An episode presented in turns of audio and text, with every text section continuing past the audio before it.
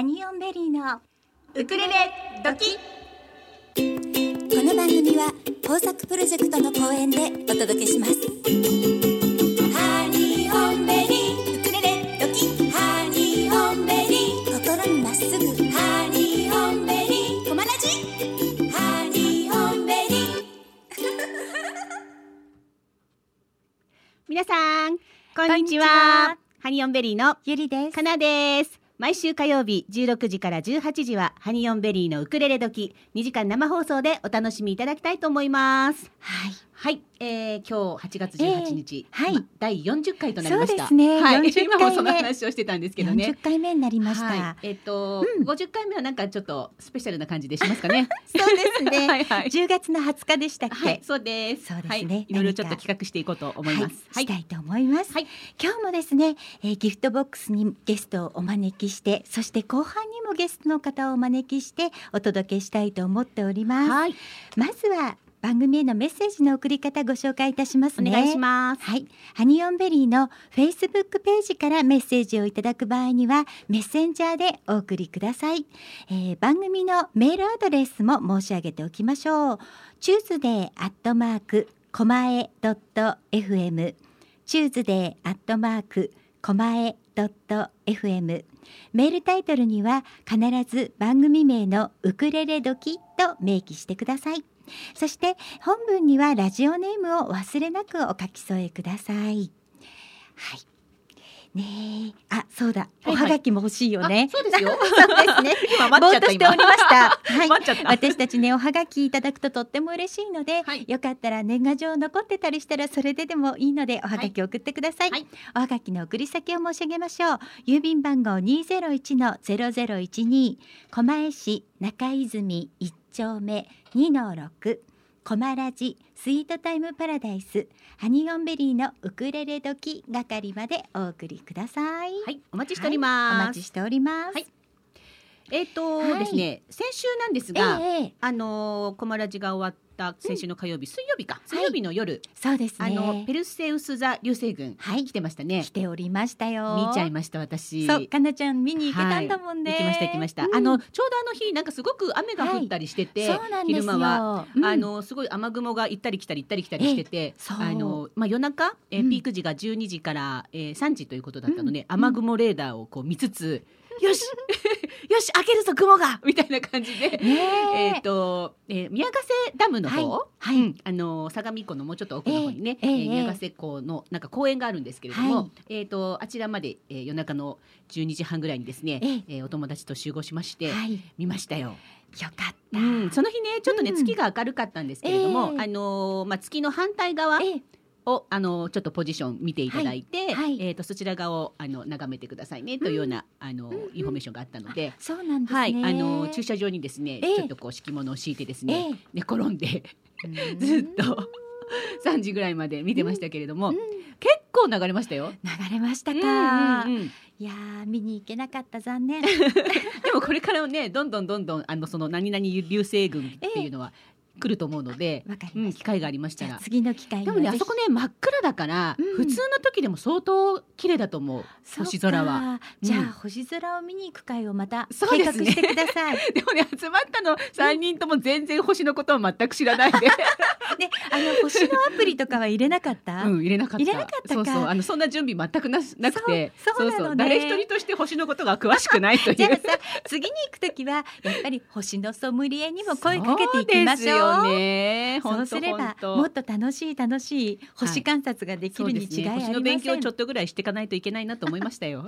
そうですね。はい、はい、あ、それでははい番組のコマラジサポーターのことちょっと先にご紹介しておきましょうね。はい、お願いします。今、えー、コマラジでは番組のサポーター様を募集しております、はいこれはコマラジとそしてコマラジで放送している番組を応援していただくシステムになっておりまして月額550円あの番組によって今あのすべての番組ではないんですが私たちのこのウクレレ時ではサポーター様を募集しております。私たちの番組のサポーターになっていただきますと私たちの番組の、えーラジラジオ放送あのーそのリアルタイムで聞けなかった皆様にもアーカイブをご準備してお聞きいただくことができますし、はい。ハニオンベリーの今をいち早くお届けするという 今なんだろう今ってなんだろう。わかんないけど。そういったあのフェイスブック内に秘密のグループを作っておりますので、はい。そちらにご招待させていただきます。はい。コマラジサポーター様のお名前紹介させていただきますね。お願いします。はい、一番みかんの里のひろちゃん、はい。二番あめちゃんさん、三番クリアンさん、四番ひろめさん、五番まりこさん、六番はこさん、七番みるきさん、八番ひろりんさん、九番神戸のさちゃんさん、十番黒豆さん、十一番はいじちゃん。ということで11名の方に今サポートしていただいております。まだまだ募集しておりますので皆様よかったらサポーターの方になってください、はい。よろしくお願いいたしおます。というわけで、はいはい。今日もギフトボックスのコーナーから参りたいと思います、はい、しょうちゃんよろしく。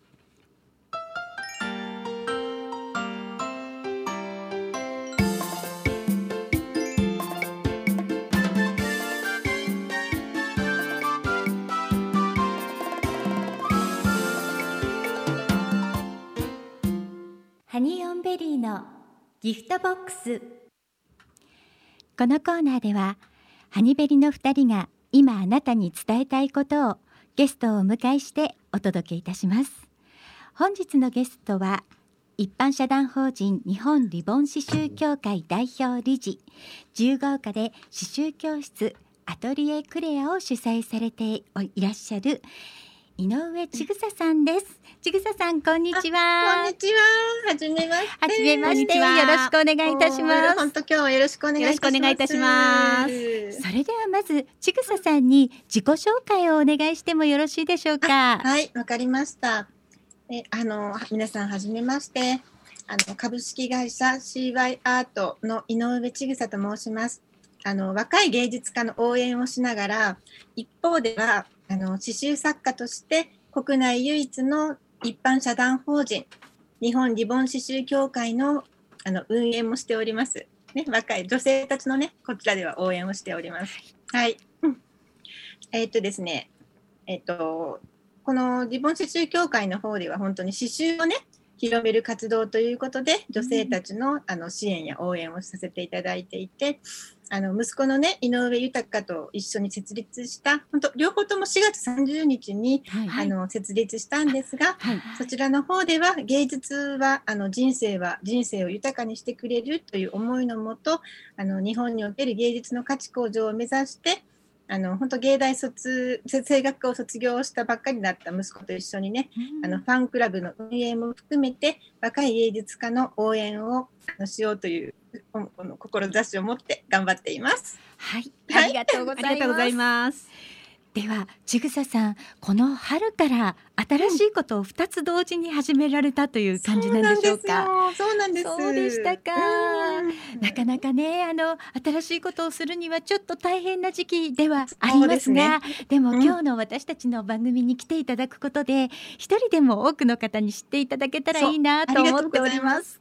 こんなご縁があ、はい。とてもありがたいです。はい、こちらこそありがとうございます。はい。まずはですね本当にちぐささんね多岐にわたっていろいろやってらっしゃる方ではあるのですがまずこの日本リボン刺繍協会ということで、はいリボン刺繍ですよねこのリボンはい刺繍ってどんなものなんだろうっていうのを簡単にご説明いただいてもいいでしょうか？そうですね。はいあのリボン刺繍なんですけど、えええっ、とリボンにはね本当あのいろんな幅幅だったり、はい。あの素材だったり、ええ色合いだったり、本当に女性がときめく要素が本当たっぷりあうんって、ありますよね。そうなんですよ。で、それをあの刺繍として、はい。あの表豊かな表現することで、あの本当になんかこう女性たちがときめく相作ることができるうんんですね。本当にいろんなものに、まあ、刺繍本当にあの一般的にこうフランス刺繍だったり、はい。いろいろ白糸刺繍だったりね、はい。い、ろいろ本当にあの素晴らしい手工芸あるんですけど、ええ。あの私がこうリボンいいなと思ってこう特化させてはい。あのリボン刺繍協会協会っていうものをしたのはやっ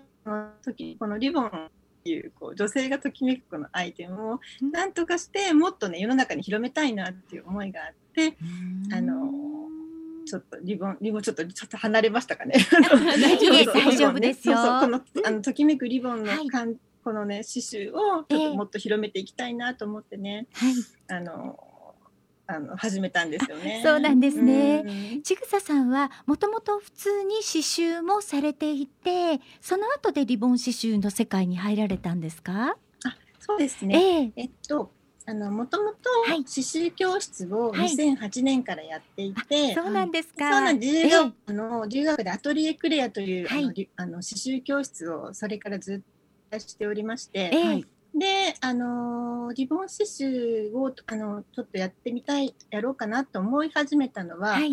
えっ、とその後ね、ここ2、3年前にあの幸せのリボン刺繍っていう、はいあの著書本を出させていただく機会があったんですそうね。なんですね、うん。はい。でそれその本がええ。リボン刺繍に特化していって、はい。あのこのふんわりと優しいリボン刺繍の世界観をあのお届けするご本あの本だったのでええ。でそれからものすごい問い合わせが増えて出てきて、ええそこからあのリボン刺繍をやりたいっていうお声をたくさんいただいたんです。よ。ええ。学んでみたいとか教室を開いてみたいとか、はい。なんかそういうあの世の中のこう、ね、女性たちの需要に私も本当にもうちょっと忙しくって仕事、忙しく刺繍の仕事が本当に忙しかったんですええけど、ええなんかそういう女性たちのあのご要望にもねお答えしたいなという気持ちどんどん湧いてきてはい。ここからリボン刺繍のあのインストラクターを育てようっていう方向性にちょっと去年からね去年の夏からえ？え？あの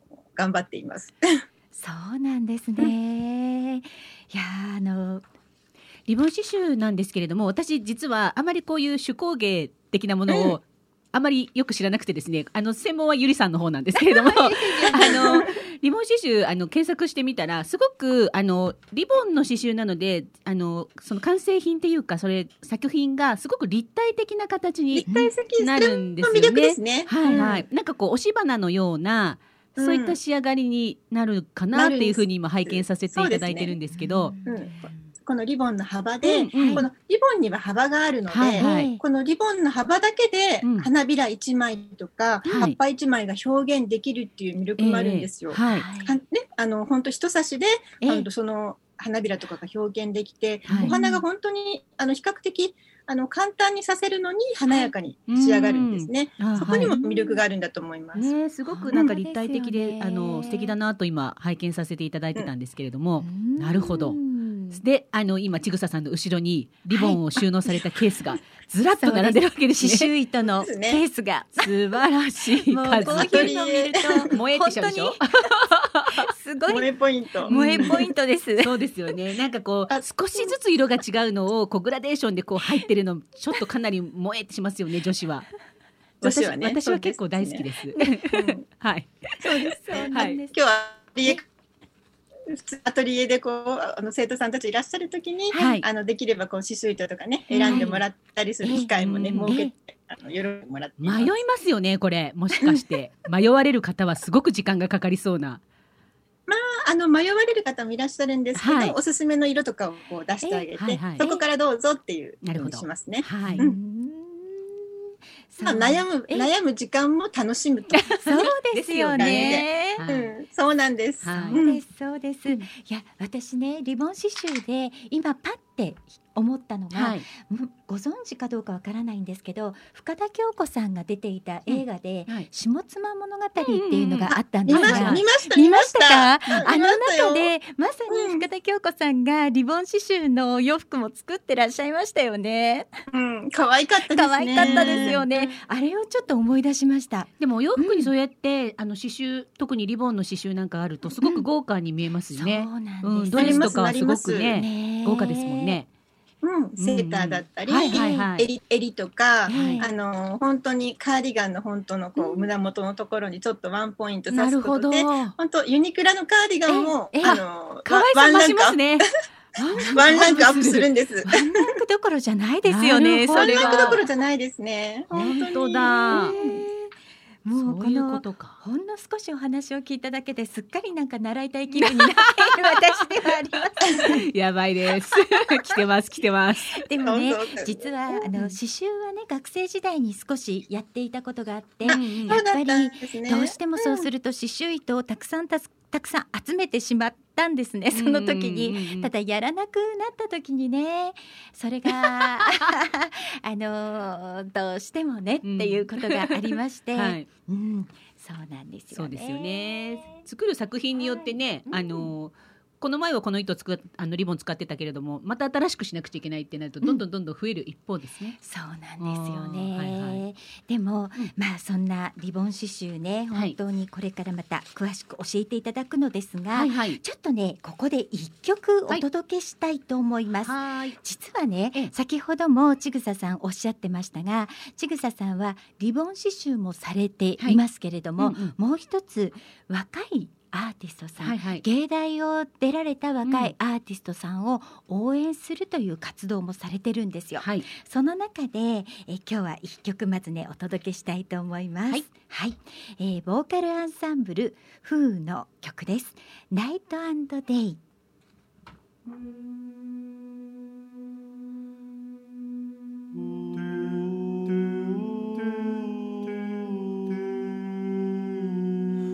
Like the beat, beat, beat of the tom tom when the jungle shadows fall. Like the tick, tick, tock of the stately clock as it stands against the wall.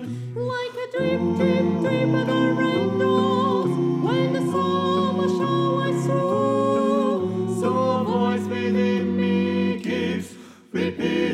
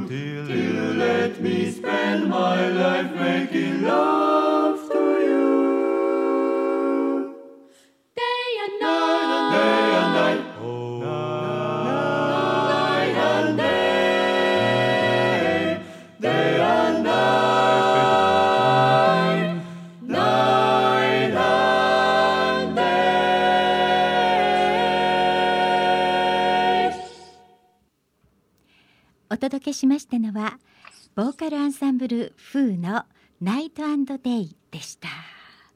素敵な歌声でしたね。ねなんか聞くところによると、はい。息子さんらしいじゃ息子さんなんでないです。ねちぐささん。そうなんですよ。ねえ。あの息子の曲なん息子が、はい。はい。えーっとですね、ナイトデイカバーこれははい。あのボーカルアンサンブル風っていうあのアンサンブルグループを、はい。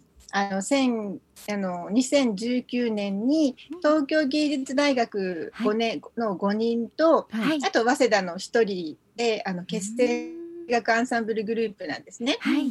はい、でそのあの風のメンバーが、えっと、このねやっぱしコロナのあのこの状況下でなかなかねあの外での演奏会が制限されるあの一人その曲をねあの自分たちの声を録音して、はい。それを合わせるうん。多重録音？はいはいはい。多重録音という方法でええ。今演奏活動をそのあのコロナの間ずっとはい。行ってきていて、はい。で今回の「ナイトデイ」もねあはい。の最近録音したあの曲なんですね。はい。曲で、うん、でこのねあの本当人気のねこのええ。ミュージシャンがカバーしたこの曲をはい。今回はあのアレンジさアレンジして「フーというグループとしてお届けしたお届けさせてもらいました。はい。素敵でした。うん。私ね動画も拝見したんですけど。だから実際参加してるのは三名だったのかしら？多重あ録音で。今回はねね。なかなかほら全員が揃わないっていう状況なので、ね。そうなんですよ。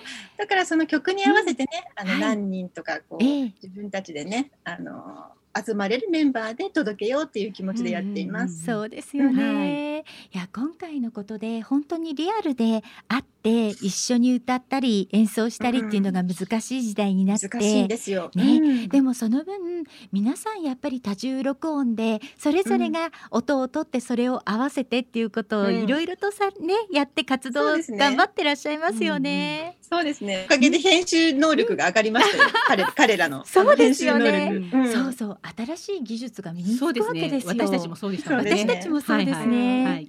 はいはいえちぐささんはあのー私ねちょうどちぐささんと息子さんやっくん。やっくん。ややっくんさんがあの、はい一緒にあれはインスタのライブだったんでしょうか？上下になっているライブ。あ、やりました、やりました。それを見せていただだきました。なんかね、親子なんだけど、なんか全然こう親子っていう感じでもなく、あのちゃんとちぐささんがインタビュアーをされて。ですね。いろいろお話しされてましたけれども、はその中でそうですね実はちょっと音楽とは違うことなんですが、そのお話の中でね私ちょっと聞き逃せないワードが一つありまして、はい。それがね、うん。佐賀っていうワードあー佐賀聞き逃せませんね。そうなはいんです。佐賀は私のねねご生まれ故郷なんです。そうなんです。え、どのあたりなんですか、佐賀県は。佐賀のね、私神崎っていうね、はい。あのなんだトス鳥と栖の方。あの本当はい。トスの方。あのむずあの田舎本当に田舎なんで。本当佐賀市内まででもはい30分、佐賀市内まで30分かかっちゃうぐらいの田舎なんです。あの、私たち鹿島市にですね、お友達がいるんですよ。そうなんですそうなんか。ですよ知り合い知り合いいっぱいいますよ鹿島のあ、方本当ですか？うんきっと繋がってるに違いありそうませんね。かもしれない。はい。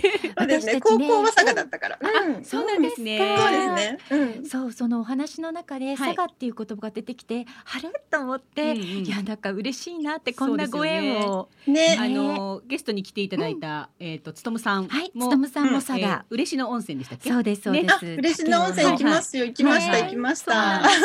意外とね私たちあのウクレレを通じてお友達が佐賀に何人もいらっしゃるんです。そうなんですね。は。い。うん、佐賀大好きなんで。佐賀いいところですよね。ところなんですよ。本当に。なんかパワーがありますよね、うん。佐賀ね。本当。なんかね、うん。ちょっと違う感じがします。そうそうそんなこともありまして、はい。はい。でも息子さんはこの春大学を卒業されたんですね。卒業したんですね。うんはいなかなかね、卒業後、本当コロナが来て大変ですけどね。そうですよね。でもえっ、と最初あの今はどちらかというと低いパートを歌われていることが多いんですか、やっくんさんは。ですね、ええあの芸大声楽科で、はいはい。あの学んでいたのがええバリトン、バリトン。うんなのではい。私も詳しくは知らないんですよ。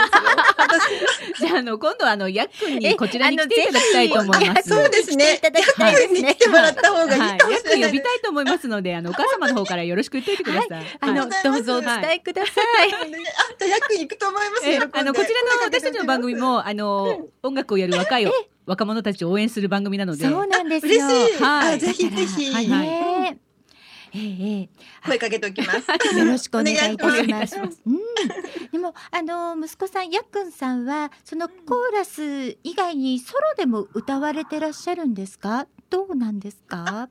コーラスでえも、あの、そうですね。コーラス、もともと、うんあの、合唱部、高校の時にずっと合唱部、中高合唱部をやっていて、それで合唱でやっぱりコーラスが好きで、はいもっと深く勉強したくて芸大に入ったんですよ。そうなんで。でもね、ソロでも歌えます。あのー、なん、えっ、とね、3年生の時にソロコンサートもやりました。うんそうですか。歌えますよ、ソロでも。あそうなんですね。あのでもねコーラスを学びたくて大学へすごいですね。やっぱりアレンジとかをされるっていうことでしょうかね。うんアレンジもやりますね。そうですよね。うん。あなんか聞いてみたいことがいっぱいある。うんぜひ目がキラキラしております。目がキラキラしておりました。はいえーいや先ほどねちょっと実はね今日はちぐささんにはズームを通じはていご出演いただいているので、はい時々、あのネットワークの関係でねあのちぐささんの美声が途切れることもあるかもしれませんが、ちょっとその辺はお許しいただこうと思っております。はい。はい、ではあの先ほどちょっとリボン刺繍のお話が途中にはなっていたんですけれども、今ちぐささんはこの教会を作られてはい。あの、うん。し指導する方を育ててらっしゃるんですか？それともこうあの直接ちぐささんが教えるという立場でやってらっしゃる形ですか？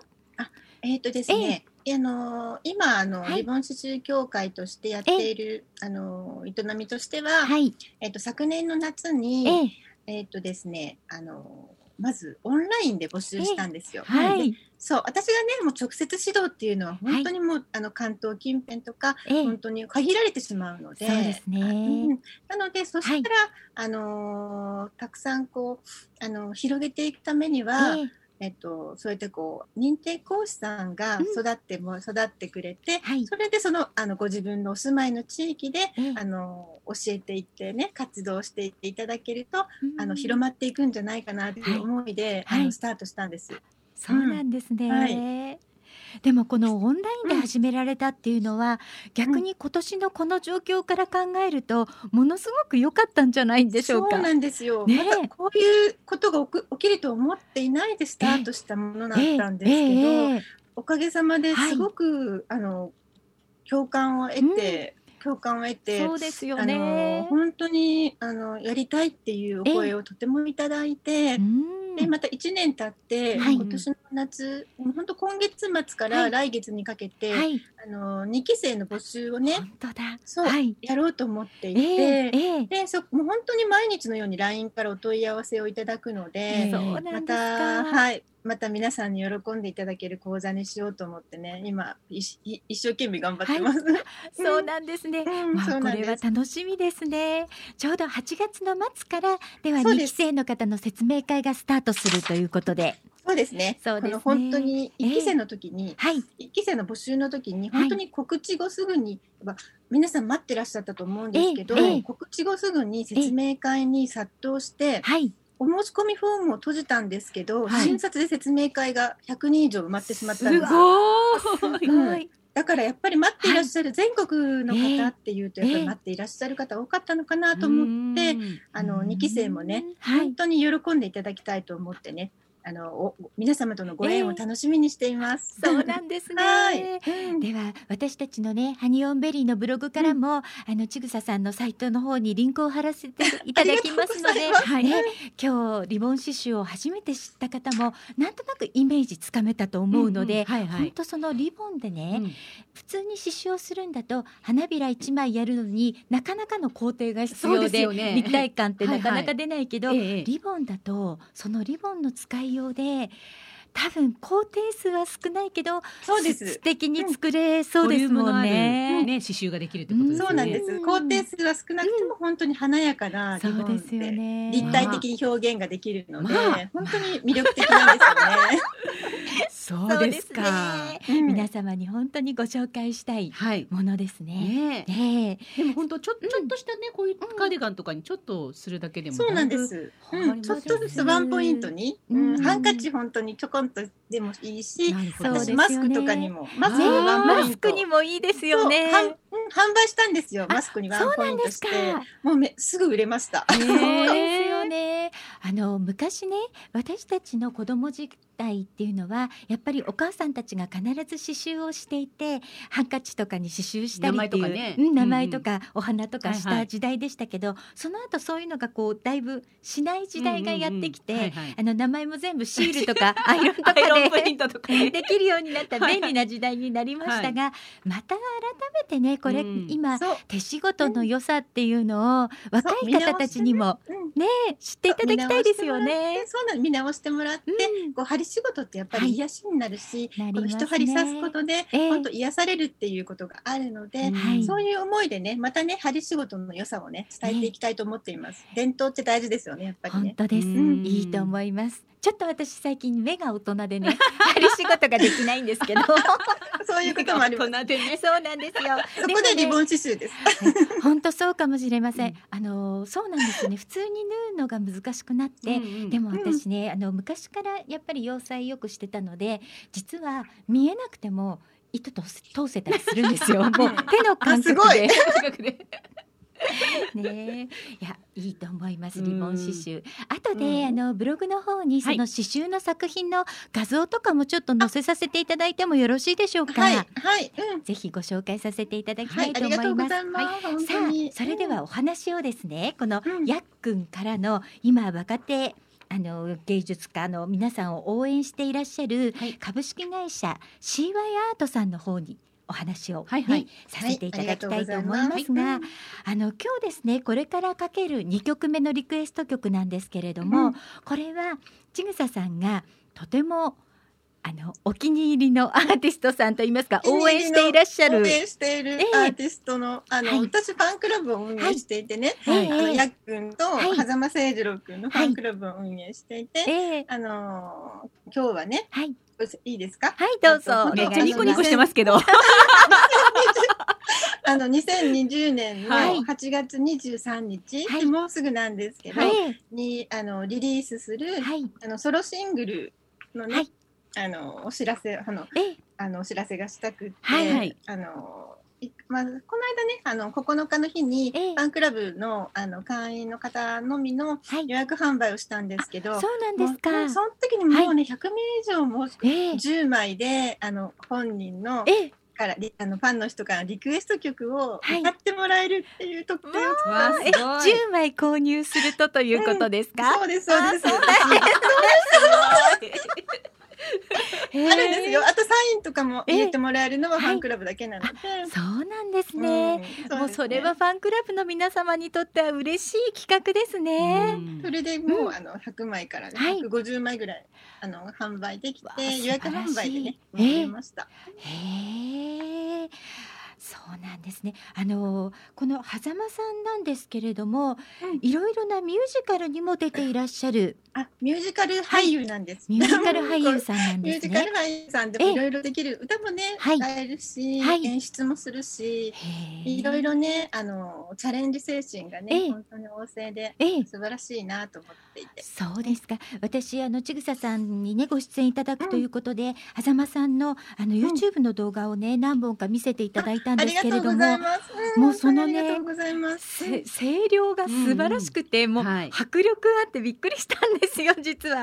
声量すごいですよね。声量すい。ごいですそうなんね。ですよ。うんだから本当に実際聞くと本当にすごくって、やっぱミュージカル俳優さんなんでね、ええあの声はやっぱりね通らないといけないじゃないですか。そうですよね。うん2008年から2010年の間は劇団四季でライオンキングのあヤングシンバ役も演じられていたと。ヤングシンバもさえしていて、幼い頃にね。はい。うんああとはこれテレビ東京のザカラオケバトルにもあ出演されてるんですね。もう全部見ましたよ。すごいです、ね。あとあの選抜高校野球の甲子園球場で4万人の前で国歌斉唱もそうです。ねいろいろねあご縁もあっていろろいろなんーかそうなんですね。活躍してて。あそんな活躍している狭間誠二郎さんを応援しているファンクラブ代表なわけですね。ちぐささんは。応援しているファンクラブ代表です。に映ってるお顔がめちゃくちゃキラキラしてて可愛いんですけど。なんか皆様にラジオなのでね、はい。お見せできないのが残念ですが、はい、もうお話ししてる顔、あのお顔がとってもニコニコ。本当ね。本当にね、ええ。やっぱりね、まあ、あのできるだけね、こうファンクラブとしてはね、はい。あのほら皆さんともっとファンの人たちとのつながりを大切にね、はいあの歌を彼の歌を届けていきたいっていう思いがあるのでね。そうですね。それでは、はいその狭間誠二郎さんの8月23日発売になります真実の翼の今日はショートバージョンで皆様にお聞きいただきたいと思います。うんはい、後から彼のメッセージを伝えてもいいですか？はい、もちろんです。では、はい、おはい、聞きいただきましょう。はい、狭間誠二郎さんで真実の翼お届けいたしましたのは狭間誠二郎さんで真実の翼でした。素敵な歌声でしたね、さすがミュージカル俳優さんですね。本当ですね、はい。やっぱりミュージカル私ね最近は見に行けてないんですけど、ええ。やっぱりかなり見見てた時期があって、はい。み見に行き続けるとずっと何回も何回も行きたくなっちゃうんですよね。うん。ね。なんか映画もそうですけどミュージカルって特にそうですよね。うんうんで劇場行くと、うんあのいいくつか先のこうミュージカルのご案内をいただくじゃないですか。そうそうするとあ行かなきゃチケット取らなきゃっていう気になりますもんね。思っちゃうのよ。うんううんんさあこのね。この真実の翼という曲ですけれども、えっ、とどんな感じのこの狭間さんはこの曲にかける思いとかはどんな感じなんですそうですか？ね。ちぐさえっとメさん。ッセージをもらってええいて、あぜひご紹介ください。あの読ませてもらってもはいどうぞお願いいたします。うんはい。えっとね、あのこのところね、あの震災やあの豪雨など、あとコロナウイルスのね、あの拡大でね、昨今では多くの被害が日本を襲って、私自身もステージの場を失ってしまい、無力感に打ちひしがれておりました。で、そんな中、自分にできることを考えていたところ、私には表現することができるのだと再度認識して、被害に遭われた方々に少しでも力になれないかと模索いたしました。ステージも中止続きの中、待っていて応援してくださる皆様に感謝の気持ちで自分の思いを歌に綴り、少しでも多くの方々に希望や勇気などの小さなきっかけになればよいなと思い作りました。あの東京芸術大学卒業生の仲間たちのサポートのもと、CD を発売発売することにししました。これを聞いて救われる人が一人でも多くねいればいいな。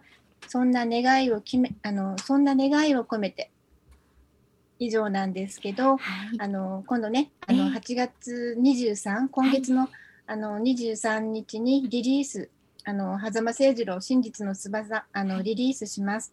できるだけね本当にねでも思いの詰まった壮大で温かいせいちゃんの歌声をたくさんの皆さんに聞いてほしいし、はい。世界中の皆さんにねお届けしたいと思っているので、あの皆様ねどうぞよろしくお願いいたします。はい、はい。ありがとうございます。ありがとうございます。ご本人からのメッセージまで預かっていただいて、うんありがとうございました。もう本当にこういう時だからこそ音楽の力ってうん。すごく大きいと思うんですよね。大きいですようね。ん。この時期だからこそ、うん。きやっぱ聞いて癒されたい、癒されたいっていう思う方多いと思うんですよ。そうですよね、そういうね皆様にね狭間誠二郎さんのこの真実の翼がたくさん届くようにうん私たちも応援させていただきたいと思います。ありがとうございます。ありがたいです。ねえ。いや今日ねちぐささんと初めてお会いしたんですけれども、はい。ええ。まああの画面越しではありますが、はい。はい。もうちぐささんがやはり応援している大好きなものを応援しているっていうその姿勢というか、うんうんうん。それがやっぱり表情に現れてるなっていうのをすごく感じていまして、どん画面越しですけど ビシビシ伝わってきますよ本当に。なんかね、はい。私たちもそうなんですがやっぱり私たちがおすすめしたい方とか応援したいミュージシャンの方とかをやっぱりこう説明してる時に私たち自身がとっても楽しそうに見えるみたいなんですね。楽しそうですよ。うんそう。だからそれと一緒でおかげさまでね。ね、うんなんか喫茶店でおしゃべりしているような気持ちです。そうややっぱりそうですよね。ちぐささんもきっとそうなんだろうなっていうのを今日ね、うんうんすごく感じました。ねよかったですね。うんよかったです。よかった、本当ありがたい。うんもうね、いつもね、あのニコニコされていて、ね、お二人ともね、で、私もなんか常にね、ええあの、やっぱ笑顔、ね、大変なこと多いんですけどね、うん笑顔でいればね、笑顔でいいていいよっていう、はいなんかこう、あのことが、あと、ふ、ふちゃんとこう降りかかってくるよね、と思った気持ちでねね。前に進みたいですね。はい、前向きにね。本当にそうです、うんう んそうなんです。そんな気持ちで私たちも日々過ごしておりますが はい。あのちぐささんはその私たちの世代というかまあ世代はね広くだと思います。あの 可愛いものが大好きな女性陣に、うんうん。よりこの可愛い日本リボン刺繍協会としてね、はい。リボン刺繍というのをどんどん広めるというそうですね。うんうん。そのねあのお仕事とそして若手芸術家の皆さんが今この時代、やっぱり活動の場というのがすごく少なくって、はい大変な方も多いと思いますが、できるだけオンラインでも私たちこの年配の者たちが力を貸してあげて、うんうん。ねいろんな手段がありますからね。うん手段はありますよね。はいはいうん。うんまずはあのやっくんと狭間さんにこちらに来ていただく。いらしていただいて。ってうはい。いいかな。ありがぜひとうございます。ぜひお伝えください。うんぜひ伝えます。私たちでできるサポートはそうういうところかなってそうなんですいう気がいたします。はい。うんそうですね。はい。今日はね一つビジョンを語っても大丈夫。はい どうぞ。いいですか？はい、どうぞ、もちろんです。と伝えたい思いがね、はいはいいろいろ私はい溢れているので。どうぞお願いいたします。まずね、はい、あの自由が丘で行っているアトリエクレア刺繍スクールは。あの少女の頃の夢いっぱいのね、女性の気持ちをね、あのいくつになっても忘れないでほしいという思いで。作品作りをご一緒しながら、対話を大切に楽しい時間を共有して。一般社団法人リボン、日本、リボン、日本リボン刺繍協会は。女性が大好きなことで活躍できる世の中、世界観を分かち合って。共感できるコミュニティを作っていきたい。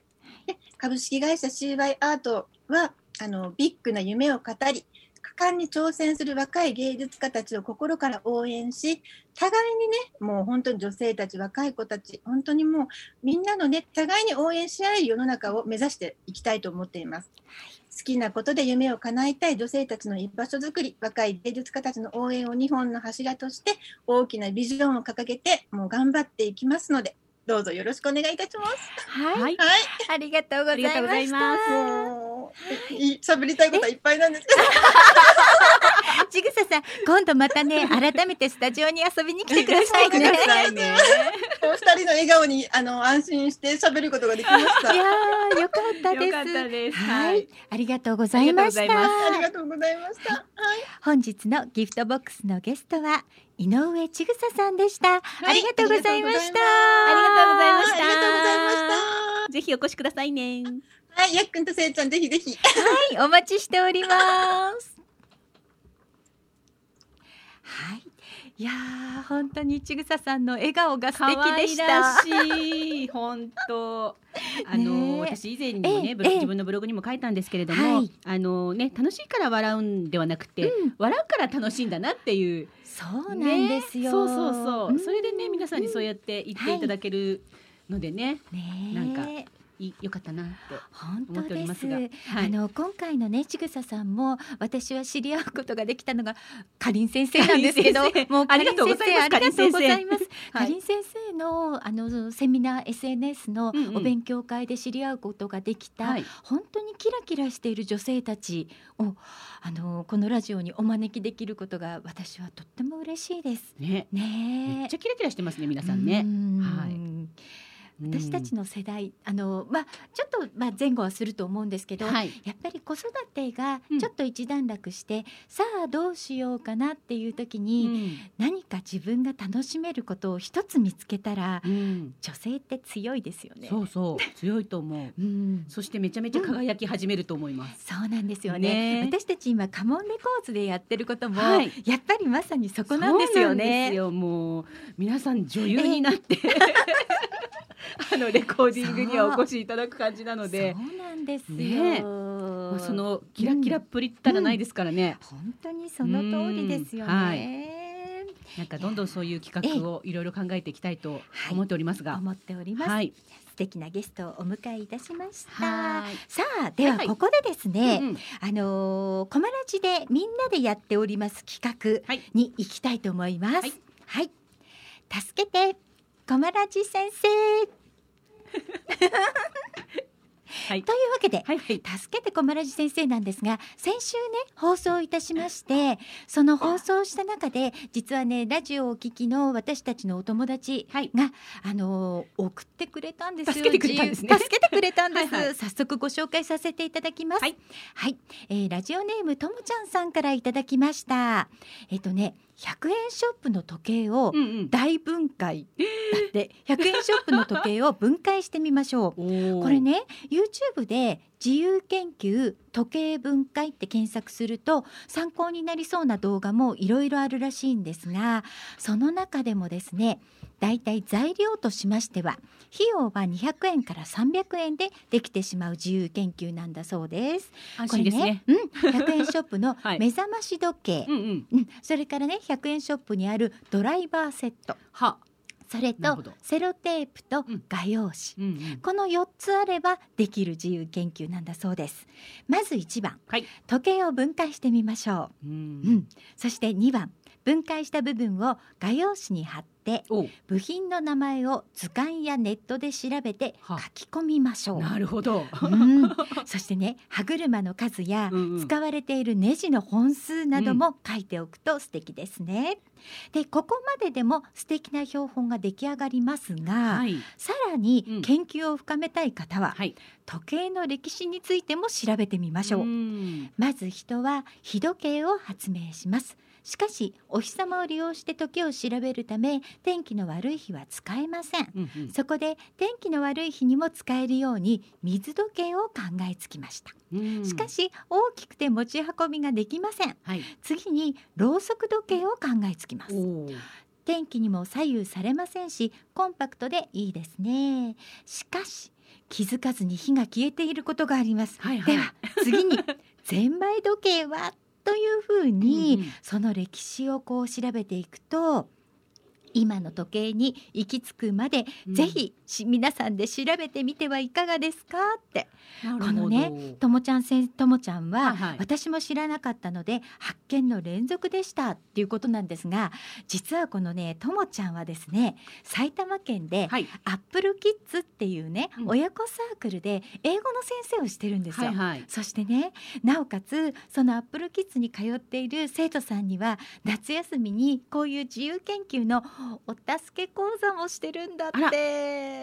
まあ本当に先生だったのね。そうなの。ともちゃんね。私前からねともちゃんのスクールすごい気になってたんだけど、うんうんうんうん。なんかねいつも楽しそうなことやってるんですよ。うん、英語のね、先生なのは知ってたんですけど、まあこんな実はねこういう自由研究のおあの手助けもしてくださるそうなんでもしお近くの埼玉の方がいらっしゃったら、うんアップルキッズで検索してみてください。助けてくれるかもし助れません。けてくれるかもしれません。はい。あともう一つね、うんお便りもいただいておりまして、はいはい。これはですね、コマラジサポーターで、ウクレレ時サポーターナンバー11番のハイジさんからいただきました。ありがとうございます。ありがとうございますはい。ハギベリのゆりちゃん、かなちゃん、こんにちは。こんにちは。暑いですね。いつも楽しく拝聴しています。えーと愛知はゆだりそうな暑さですが元気で過ごしています。はい。さて自由研究ということなのですが、はいはい。私は自慢できることはないのですが、うん。これは頑張りました。中学校の2年生の頃霜柱の発生条件の研究をしました。お冬に中学校の宿直室に何回か泊まり込みで観測しました長野県に住んでいたのであ。冬になると地面に霜柱ができてはいはい。どうして発生するのか疑問に思い研究しました。素晴らしい。すごいね。うん。そして県へ出品され県議会議長賞をいただき中央審査全国大会で え学生科学賞三等賞をいただきすごい。すごい京王プラザホテルで表彰式に出席して三笠宮殿下ご臨席のもと表彰していただきハイジさん。はいじちゃんすごいえ、あ、そっか、そうよね。うんだってご実家長野ですからね。そうなるほど、なるほどえー。自由研究の思い出より、うんうん京王プラザホテルでの洋食のマナーにあたふたした思い出が強く残確っています。中学生だとね。ね、あたふたするよね。。あと上野動物園、うん皇居、東京タワーに行った思い出があります。へえ、なるほど。そっか。すごいねう。ん、真冬の研究で大変でしたが、うん頑張った分評価をしていただけて嬉しかったです。そして東京に行けたことが楽しかったです。うんということで自由研究の思い出を送っていただきました。冬休みも自由研究あるんですね。ねえあるんだねねあの寒い地域って冬休みが長いの。あ、そっか。だからじゃない？ね夏休みはね短いのよ 寒い地域はそ。っかそっかう。ん、私もね北海道とか青森とか青森県に住んでたから、その地域地域で夏休み冬休みの期間は違うんですよね。東京って夏休み長いじゃない？いつもだったら。はいはいいつもだったらね。はい、えー、ハイジちゃんからね、暑い日が続きますがお体に気をつけてくださいねっていただきました。ありがとうございます。ハイジちゃん来月東京来るんだよね。そうなの。ハイジちゃんは大人の夏休みを。来月またね東京。それも楽しみです、はい、楽しみましょうね。はい。はいはい。自由研究のねお助けをいただきました。助けて小ま丸先生のコーナーでした。ありがとうございます。はいそれではですね16時台最後の曲をお届けしたいと思います、はい。私たちもねちぐささんと一緒です勝手に応援しています応援しております。はい。川上史郎さんの曲で恋は県外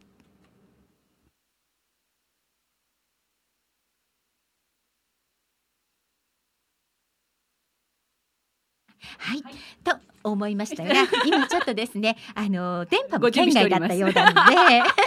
うまいな。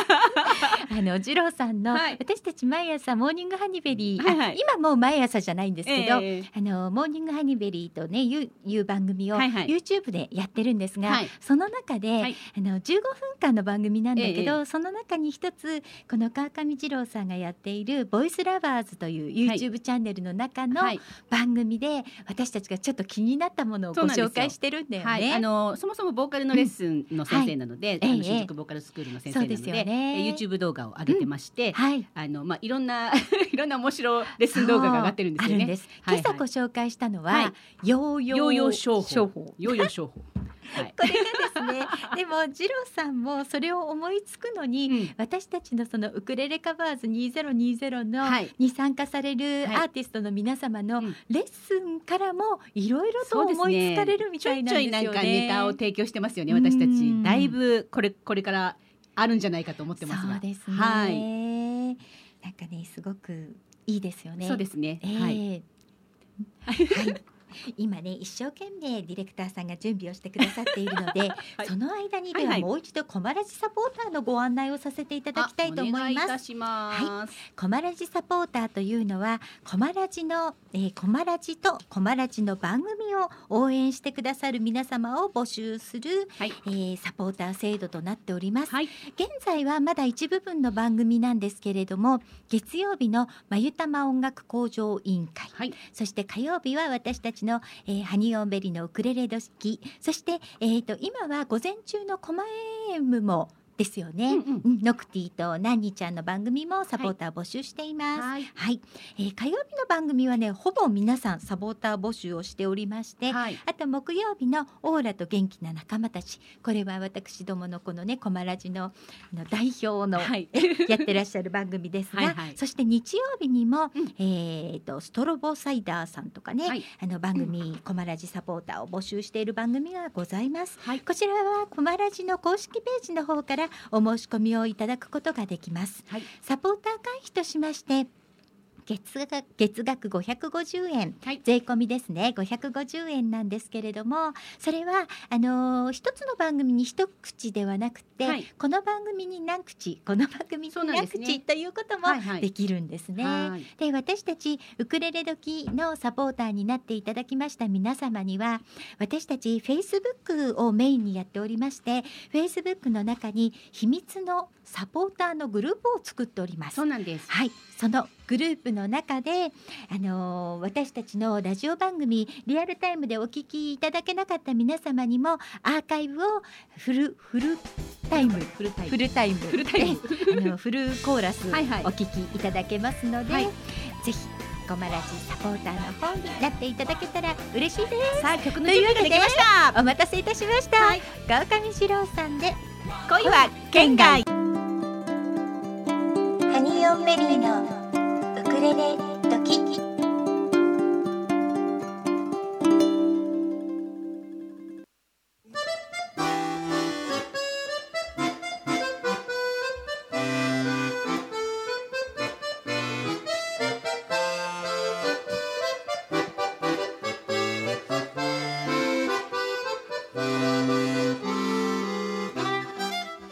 時刻は5時を回りました。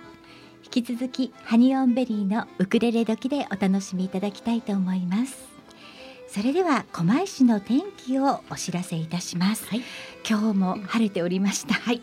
暑かったです。暑かったですね、今日はね日差しが強くない分、うん昨日までよりは幾分過ごしやすくはなってるんですがね。はい。ただ湿度がちょっと上がってるのでね、うんうん。やはり体感的には暑い感じになっていますね。はいはい今日もですね熱中症警戒アラートが発令されております。はいの外出屋外外出される方はもちろんですが水分塩分をこまめに補給してくださいそして屋内にいてもね熱中症はかかることがありますのでカーテンをしたりあとは冷房もあの適切に使って、えー皆様十分にお気をつけください。はいそしてですね、はいこちらはですね、えー今日はまた嘘の電話が入っております。はい、調布警察署からのお知らせです。はい本日狛江市内に医療保険を扱う委託会社を語る人からの嘘の電話が入っております。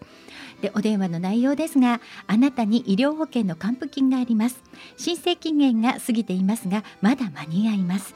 どこの銀行の口座をお持ちですか？申請に必要な6桁の番号を教えますから ATM に着いたら電話をください。ということで電話がかかってくるそうです。その後手続きのために ATM のところに行ってください。って言われて操作を指示されるそうですが、うん。還付金等々は ATM では受け取れませんので、はい。皆様十分お気をつけくださ。はいいもうだいぶ怪しいですからね怪しいです。怪いしいです。とっても怪しいです。ははいい、あの在宅されている時には留守番電話で設定しておくとか、あとはナンバーディスプレイを導入している方は、あの知らない番号にの電話には出ないというのも一つの方法ですね。そうですねあとですね、ATM を利用時にもしも周りに携帯電話片手に ATM を操作する高齢者の方を見かけましたら、一言あのどうしましたって声をかけていただくと、はい。被害防止になるかもしれませんので、ごご協力をお願いいたしお願いいます。たします。はい。はい。えー調布警察署からのおあのお知らせでした、はい。調布警察署のお問い合わせ電話番号をお知らせしておきます、はい。ゼロ四二四八八ゼロ一一ゼロ。ゼロ四二四八八ゼロ一一ゼロです皆様十分お気をつけくだはい、さい、ご注意いただきたいと思います。はい。えー運行情報をお知らせいたします、はい。現在小田急線京王線ともに平常通り運行しております。豊作プロジェクト株式会社様からのお知らせです。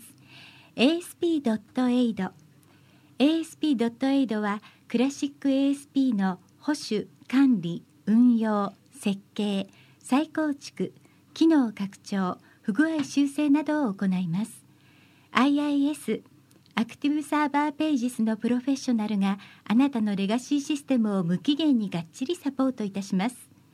例えばこのシステム配置外で担当者不在誰もメンテナンスができない。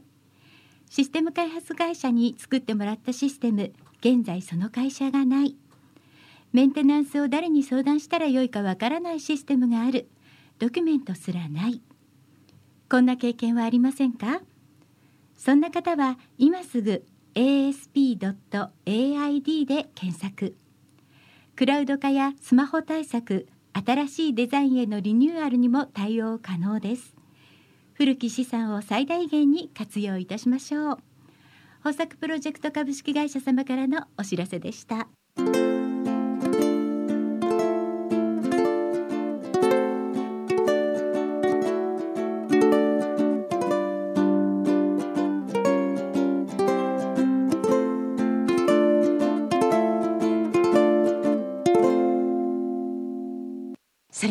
後半のゲストコーナーに参りたいと思います。はい本日の後半のゲストは、家族の願いが叶う魔法の著者で、保育士でもあり、そして今月、ちょうど明日ですね、ご縁がつながる食卓の魔法を Amazon から電子書籍として出版されます、関根恵美子さんをお招きしております。恵美子さん、こんにちは。こんにちは。こんにちは。どうぞよろしくお願いいたよろしくおします。願いいたしますお。願いします。恵美子さんとは、えー私、かりん先生を通じてご縁をいただきました。ねえ、ありがとうございます。こちらこそありがとうございます。では、早速ですが、恵美子さんに自己紹介をお願いしてもよろしいでしょうか？はい、わかりました。は。はいはい、関根恵美子と申します。私はだいぶ前からですね、本を出版したいなとは思っていたんですが、まさか自分ができるとはちょっと思っていない部分があったんですけど、ちょうど今年に入ってですね、ちょっと友人から紹介されて、ちょっとやってみたらみたいなことで、で、ちょっとそういう講座を受け始めて、で、ご縁があって、あの、はふにわさんという方がですね、伴走者をしていただいて、はい。そ。れでどんどんあのああっという間に3ヶ月ぐらいでですねその電子書籍っていう夢を叶えたんですよね。はいはい。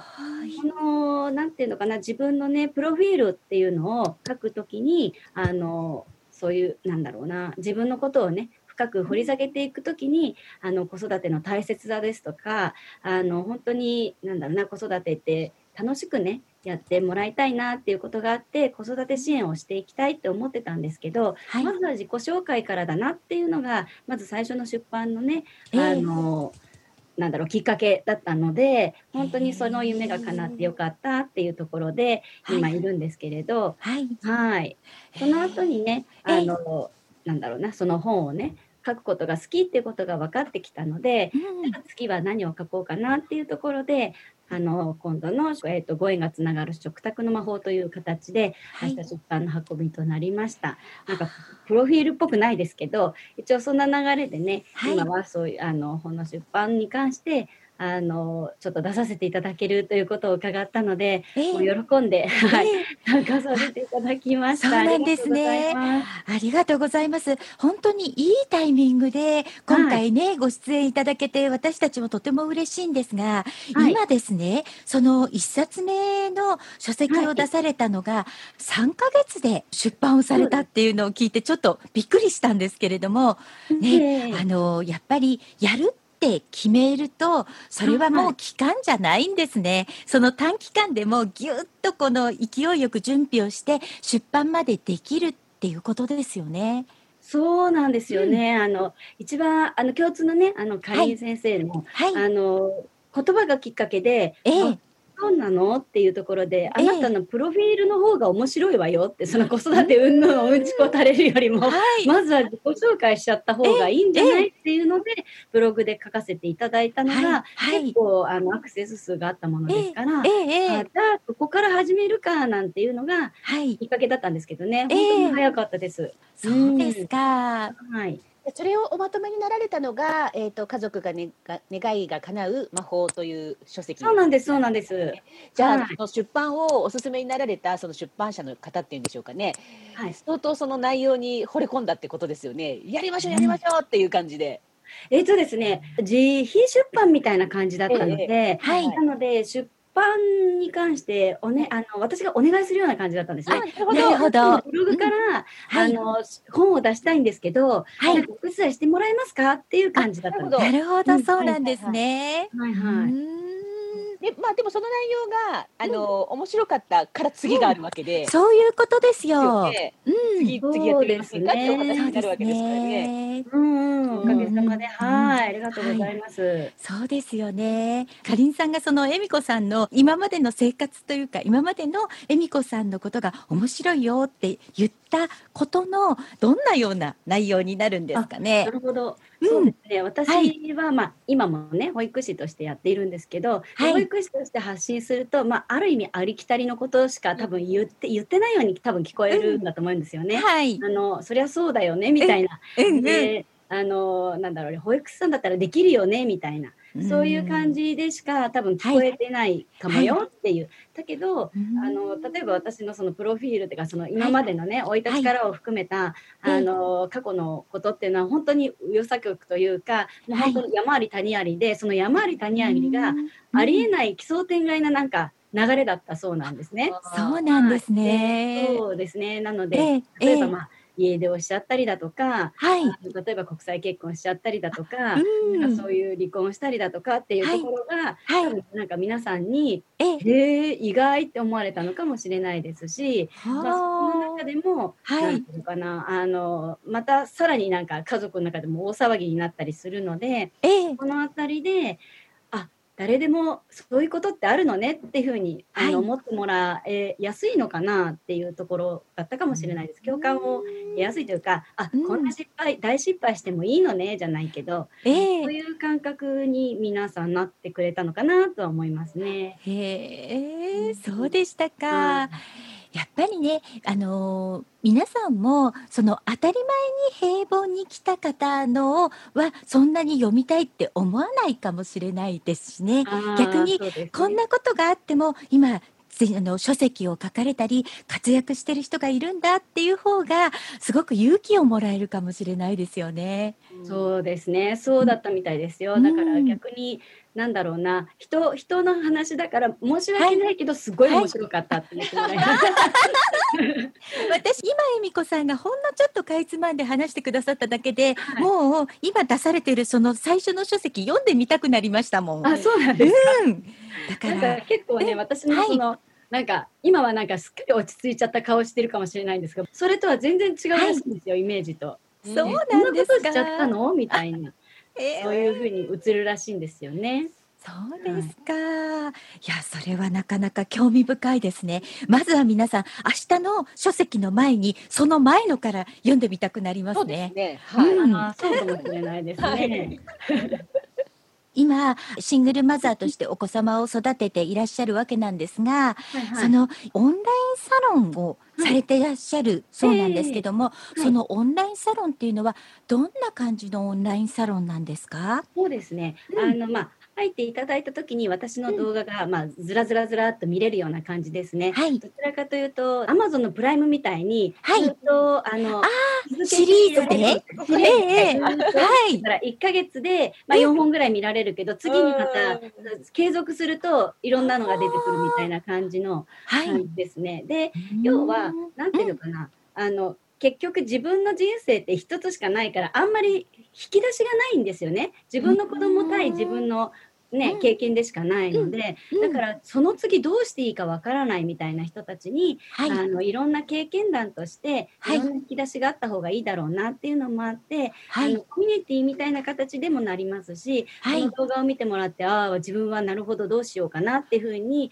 実際リアルに考えてもらう場にもなってますし、あここに対してのコメントを書くっていうことで、ええ。私から返信もあげられるっていうこともあって、うん。それぞれその場面場面によって、うん。皆さんはどあなたはどう考えますかっていうことで、うん。自分があそういえばじゃあどうしようかなっていうのをあの考えていただくような形になっていますね。うーんあのーそのオンラインサロンで、はい。えみえみこさんが動画をこう提供されてるということですが、はい。その動画というのはえみこさんがお一人で撮ってらっしゃる動画なんですかいろいろお話をされてる、そうですね。じゃあその動画を作るにあたっても、いい。ろいろとその準備も大変ですよね。ね。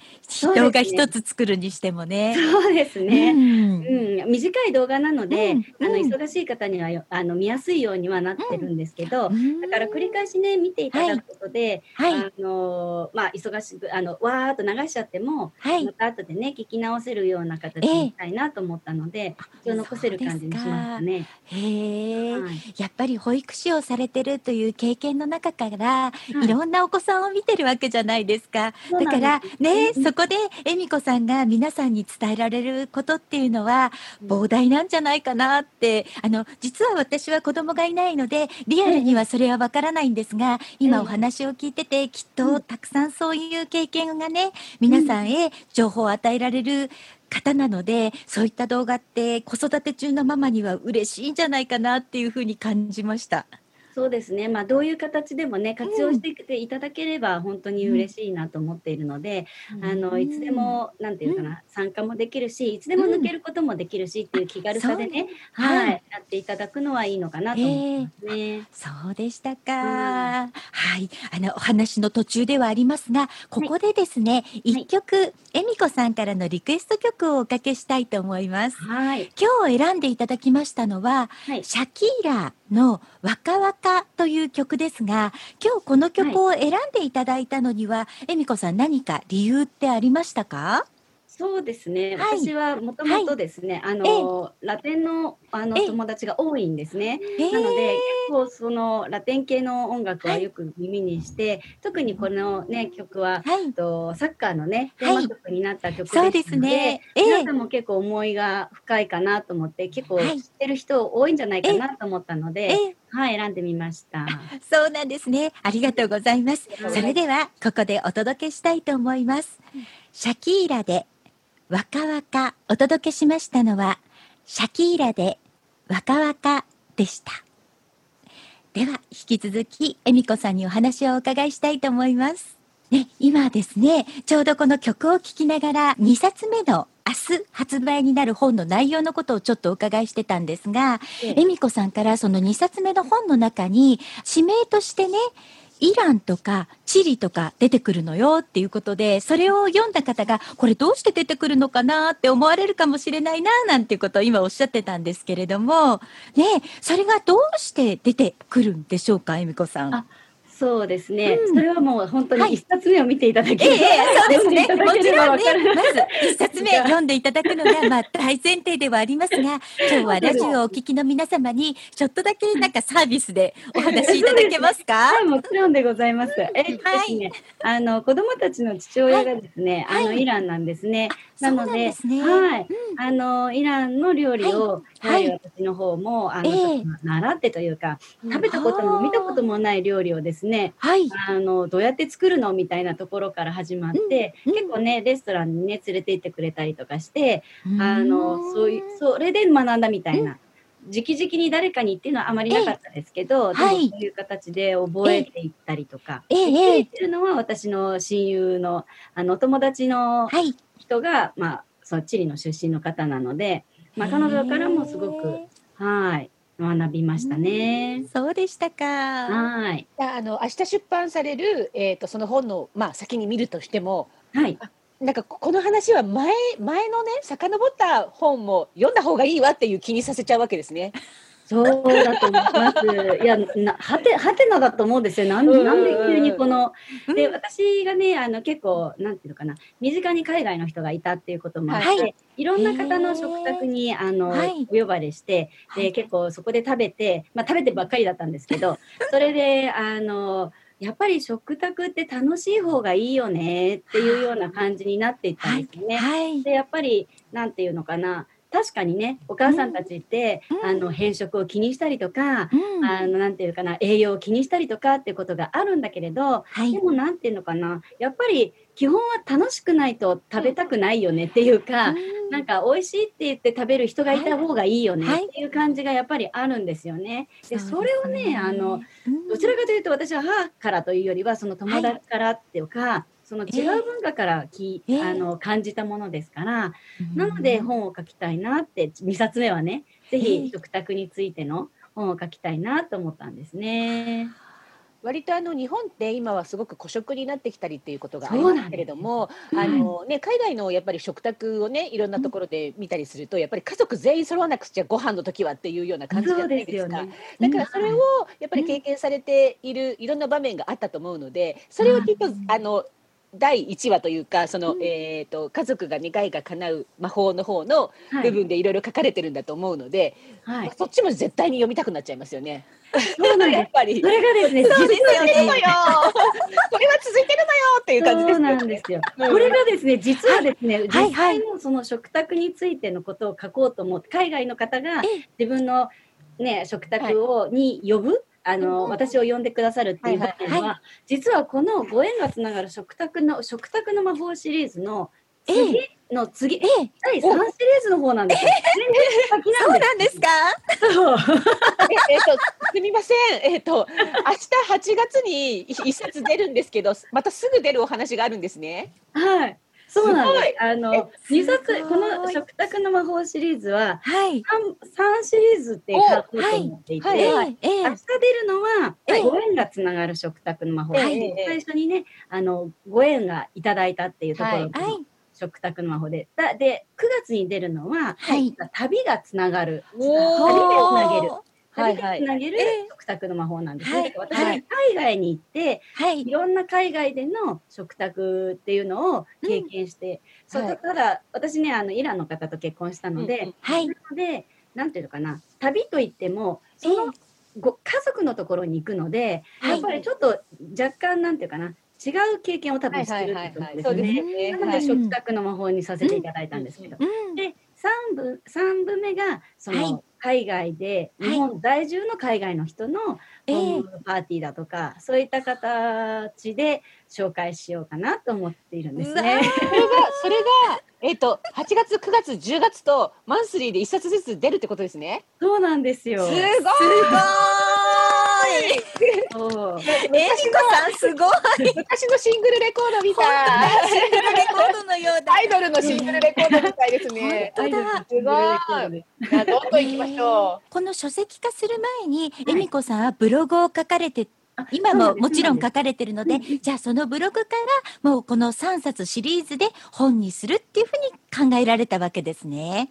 そう、うん。とね、うん。えっと、ブログから、あはい。にしようと思ったアイデアは、えうん。本当にかりん先生の方から、はいはい。いただいて、で、うん。本にした、しようっていうことで、はい。えー、Facebook のね、あの、出版のグループも作ってるんですけど、そうなんですか。ここで出た時に、何を、何について知りたいですかっていうところで、ブログで、はいあの、はい一番なんていうかな、人気の高かったのをこうやって羅列していったら、うん意外とホームパーティーだったり、うんあの、食卓についてのことを聞きたいっていう人が多かったんですよ。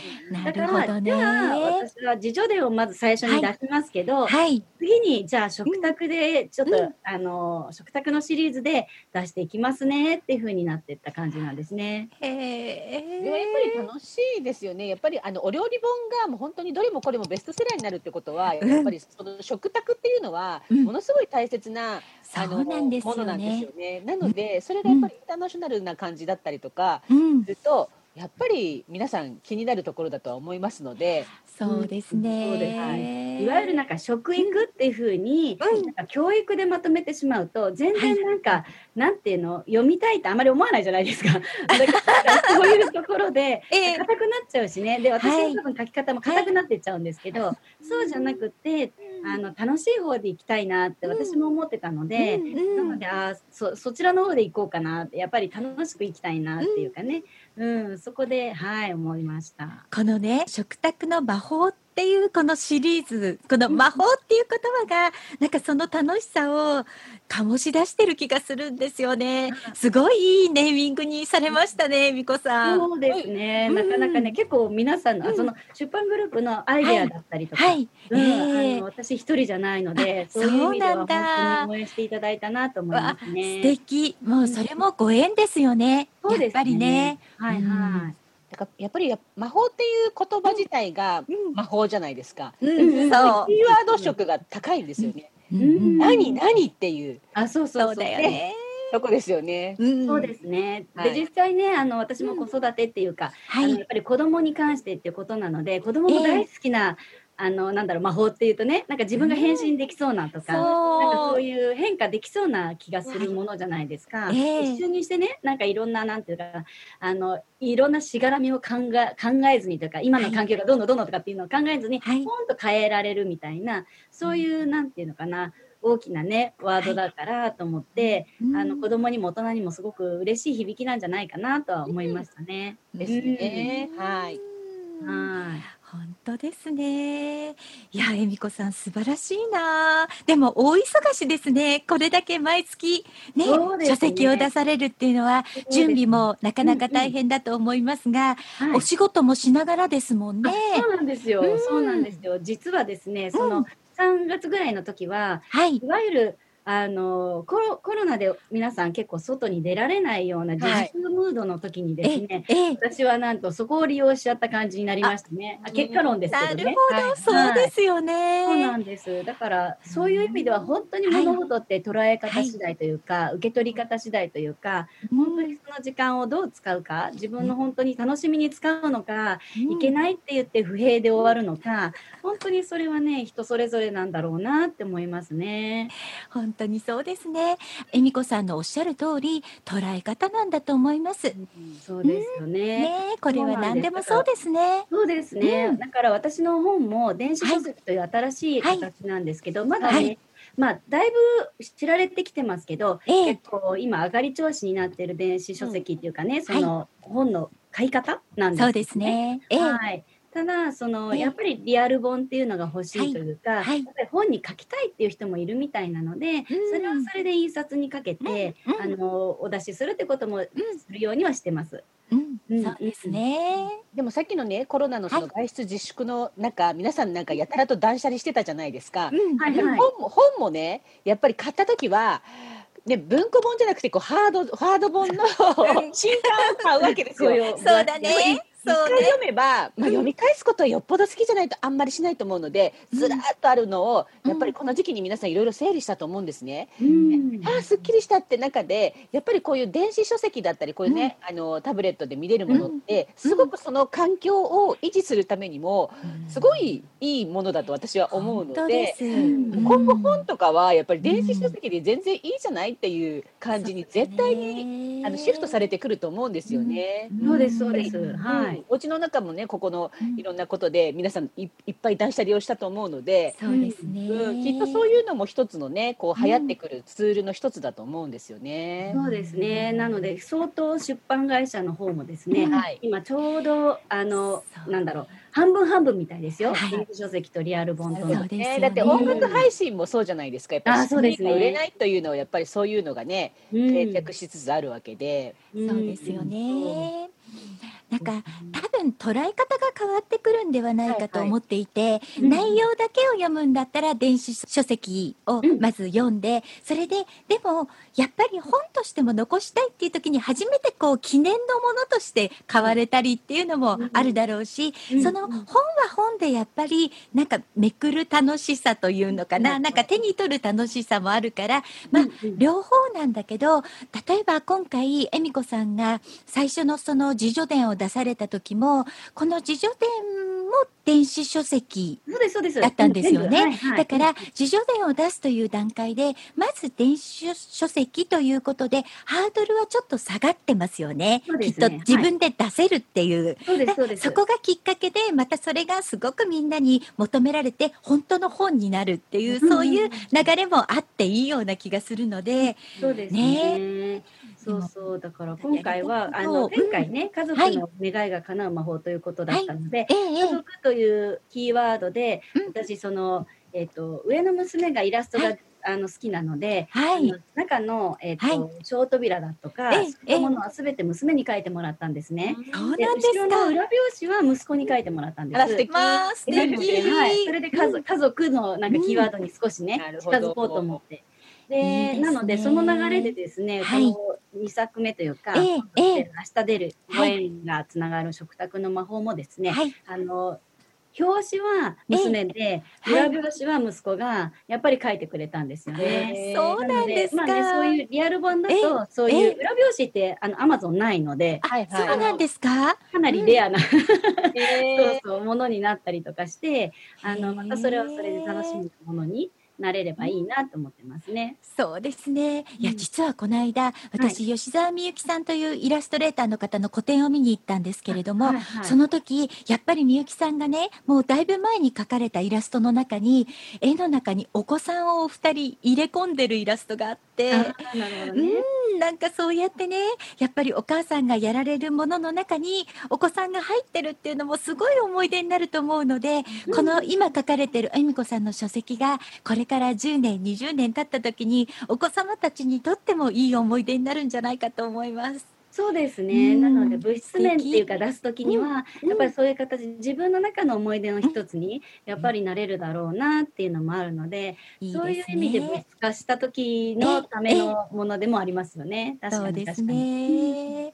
ね。いや本当今日はなんか素敵なお話たくさん伺わせていただきました。ありがとうございましたあり。がとうございます。はい、じゃあ最後にもう一度ご紹介しておきますね。明日発売ですね。今回の、えー書籍名じゃえみこさんの方からもう一度ご紹介ください。はい。ご縁がつながる食卓の魔法というものです。はい、これはシリーズ化ですので、9月、10月にも続編が出る予定になっております。皆様どうぞ、えー、Amazon の電子書籍の方をチェックしていただきたいと思います。本日のゲストは、家族の願いが叶う魔法の著者で、明日8月の19日、ご縁がつながる食卓の魔法を Amazon から電子書籍で出版をされます。保育士の関根恵美子さんでした。恵美子さん、ありがとうございました。ありがとうございました楽しみにしております。楽しみにしております。ありがとうございます。はい。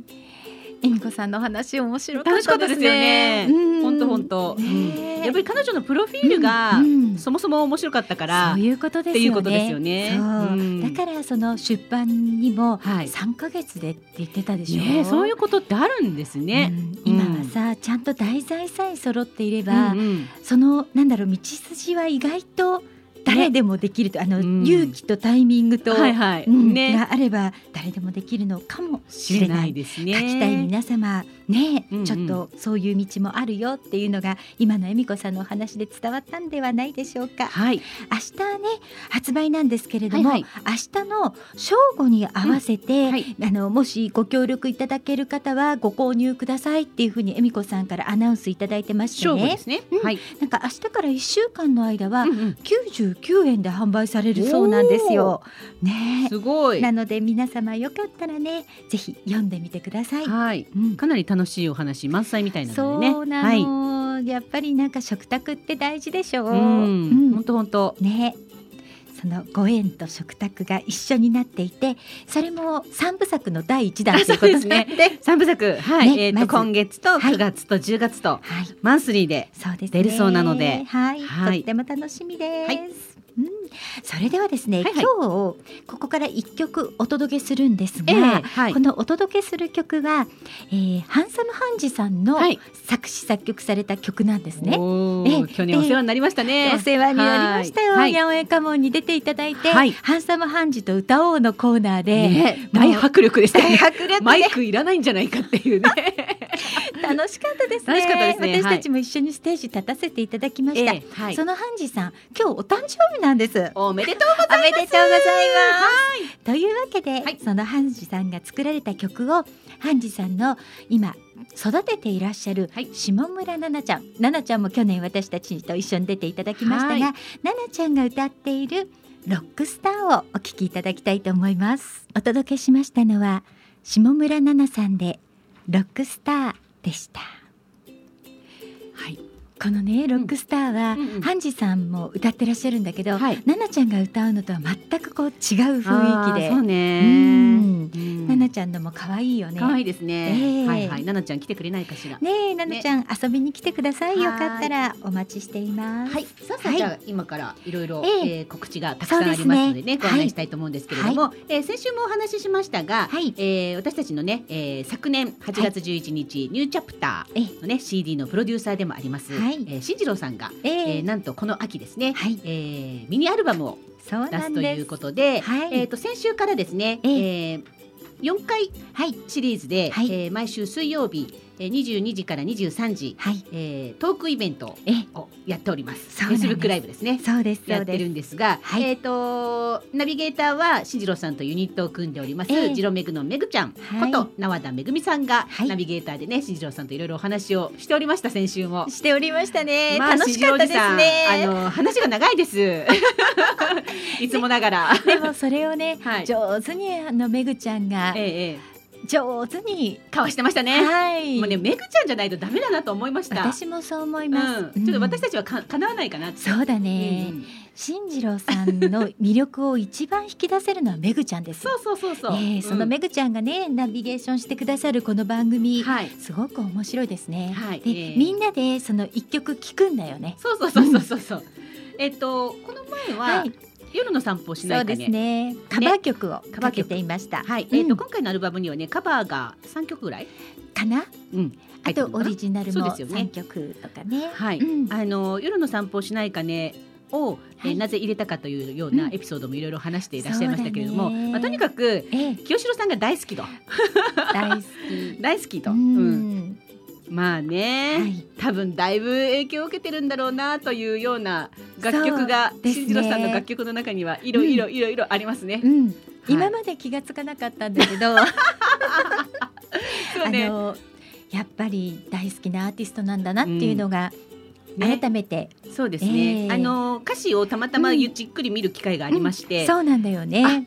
なるほどね なるほどなるほど思いましたよ。そう、うん、あの清志郎さんの曲はもちろん聞いたことはあるけれど、ええあんまり歌詞カードを見ながら聞いたことがなくて、んですよね。うんうん。だからじっくり聞いてみたら、はいうんいい曲ですね。そうなんですよね。やっぱバラードはとってもいいですよね。ええいいです清志郎さんのね。ね。私あの、ええまああの清志郎さんを知ったのは、はい、えっ、といけないルーム中マジックからなので。そうですか。あじゃあもうお化粧してましたか？お。化粧してました。そうなんだ。そうなんですよ。うん。なので、ええ。あんまりこう今の清志郎さんのそういった曲があんまり知らなくて、ああそうだったんだね。それこそいけないルージュマジックで、うん。でえっ、と雨上がりの夜空にとか、うんうんうんそのあたりをこう知ったぐらいで、本当にこの曲って全然知らない曲でした。私は。ううんんうん。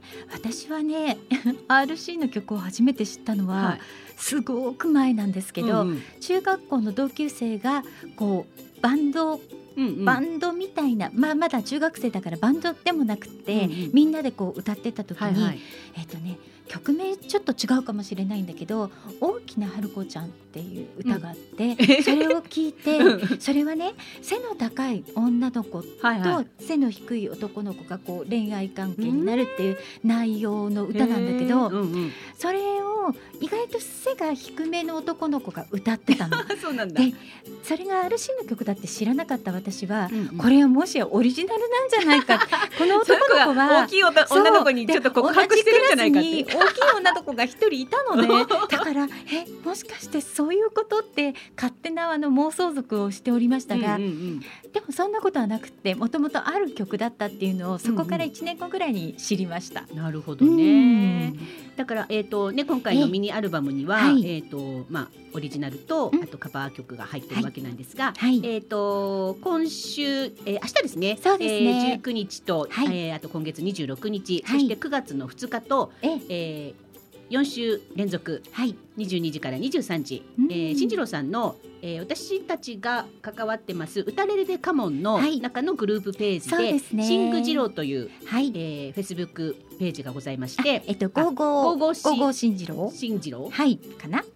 だよね、うん。はいはい。です。のそちらのはい。フェイスブックページからライブ配信をするということですので、はい、ぜひぜひ皆様はいご参加えご覧いただごきたいと思いま。すす。はい、それを見ていただくとんまたその配信された時のミニアルバムがより深く聞いていただけるんじゃないかと、エピソード付きでね。うん、思いがたくさん詰まったミニアルバムになるんじゃないかなと思っております。はい、はい、ぜひご覧ください。はいはいそれからですね、私たちがいつもお世話になっております吉澤みゆきさんはいの個展が現在開催中です。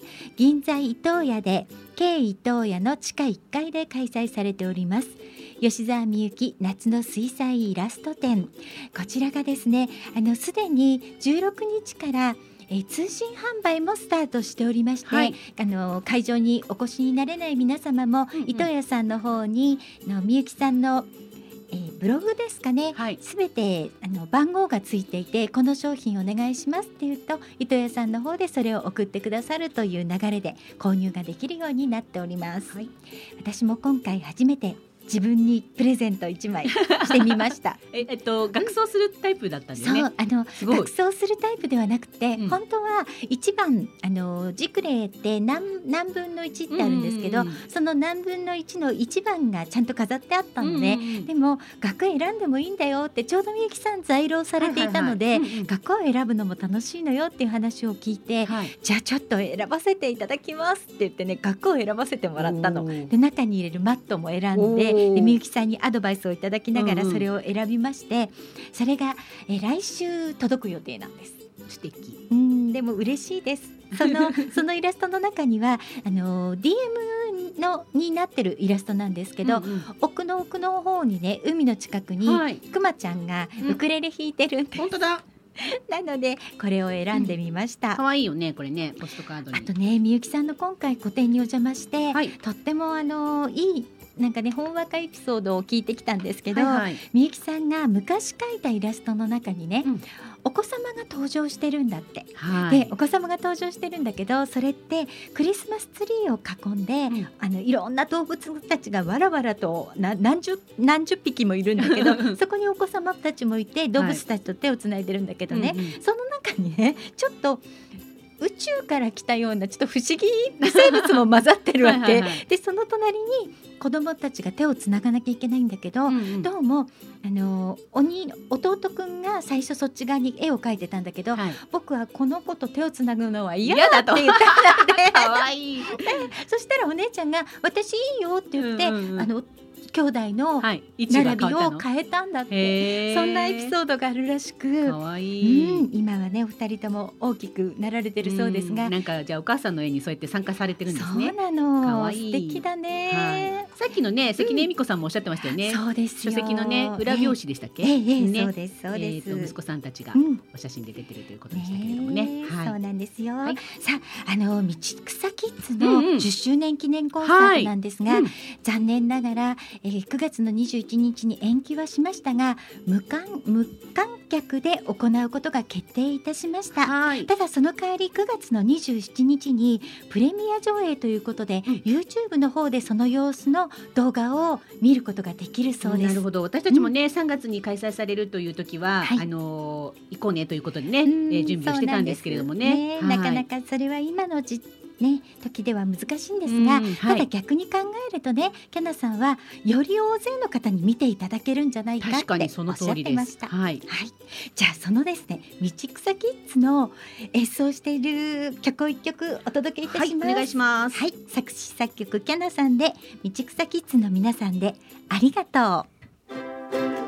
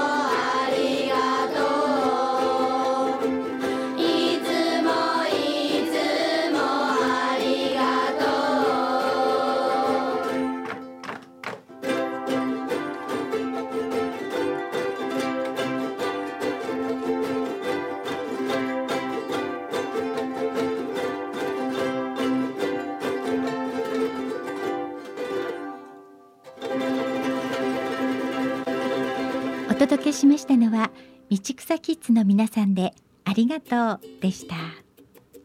そう先ほどのはいはい。みゆきさんなんですが、ええ。今日ですねみゆきさんの新しい塗り絵のポストカードブックが全国発売となります、はい。それでアマゾンでもう今日1位になってるそう素です。晴らしい。おめでとうございます。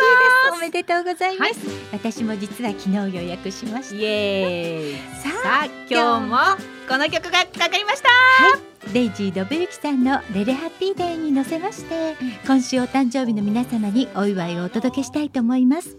8月18日ハンサムハンジさんお誕生日おめでとうございます。おめでとうございます。そして内富さん。お誕生日おめでとうございます。おめでとうございます。戸田さんお誕生日おめでとうございます。おめでとうございます。上野正恵さんお誕生日おめでとうございます。おめでとうございます。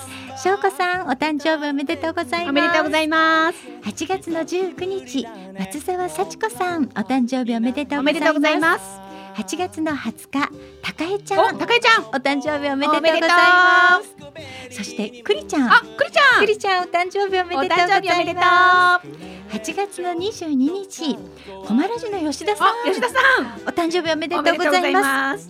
そしてジーナさんお誕生日おめでとうございまおめですとうございます。小川さんお誕生日おめでとうござおめでとういますございます富山の翔吾さんお誕生日おめでとうございます。ます足立玲子さんお誕生日おめでとうございおめでますとうございます。8月の23日西村香織さんお誕生日おめでとうおございます。松田さんお誕生日おめでとうございます。おめでとうございます。諸井さんお誕生日おめでとうございおめまですとうございます。中村さんお誕生日おめでとうございます。おめでとうございます。倉持さんお誕生日おめでとうございおます。めでとうございます。8月の24日曽田さん。あおめでとうございます。もうすぐライブですね。ね。はい。奥山先生。あ奥山先生。お誕生日おめでとうごおざいます。めでとうございます。愛知ののりこさんお誕生日おめでとうございまおめですとうございます。のぶちんさんお誕生日おめでとうございます。おめでとうございます。今週もたくさんの方にお祝いをお届けいたしました、はい結構8月多いんですね後半戦。そうですね、このレレハッピーで、はい。私たちが演奏しました、ゆかぽんさん。ゆかぽんさん主催で、はい。オンラインでセッションをしたレレハッピーデーは今ウクレレオンラインコンテストに出そうなんです。出展中。コンテストに出ているんです。はい、でございます、こちらは皆様の人気投票もしていただけるコンテストですので、もしよかったらリンク貼っておきますので動画ご覧いただけたら嬉しいです、はい。毎日一ポチ。一ハートね。いいね。一ハートできますので皆様よろしくお願いいたします。一部門に一回しかねそうなんですよ。できないからね。そうそうそうそう、ん。一部門に一個一回、ねはいはい。そうなのよだからやっぱりお友達で他にも参加してる方がいるから 今日はこことかそうそうそうそう。あとは別の端末でこことそかうね。いろいろ気を使う感じですよね。裏技をしながらはい。やっておりますはい。ね。はい。それとね、あの先週ですね、私と、私たち、はいあのちょっと居残りをさせていただいて、ええコマラジの CM を撮らせていただきました。そうなんですよ。もうディレクター、ディレクターのしょうちゃんがもう載せる載せる。ね、今日ちょうども番組始まる直前に流れてたでしょ？流れましたね。うん、放送後に私たちちょっと10歳ぐらい若い声出してみたよええね。ええ。あのだいぶその後ヘトヘトモードで帰りましたけど、10歳若くしてみました。そうそうそうなんかすごく翔ちゃんなんかねうまいな。ったななどんどん載せられちゃったよね。うん。本当に。二郎さんかと思いましたよね。次郎先生と同じくらい。載せ上手でした、はい、はい。この放送は豊作プロジェクトの公演でハニーオンベリーのゆりとかながお届けいたしましたハニオンベリーのウクレレ時は毎週火曜日16時から18時までの生放送です。番組へのメッセージリクエストをお待ちしております。それでは来週もウクレレ時でドキドキさせちゃいます。バイバイ。ありがとうございました。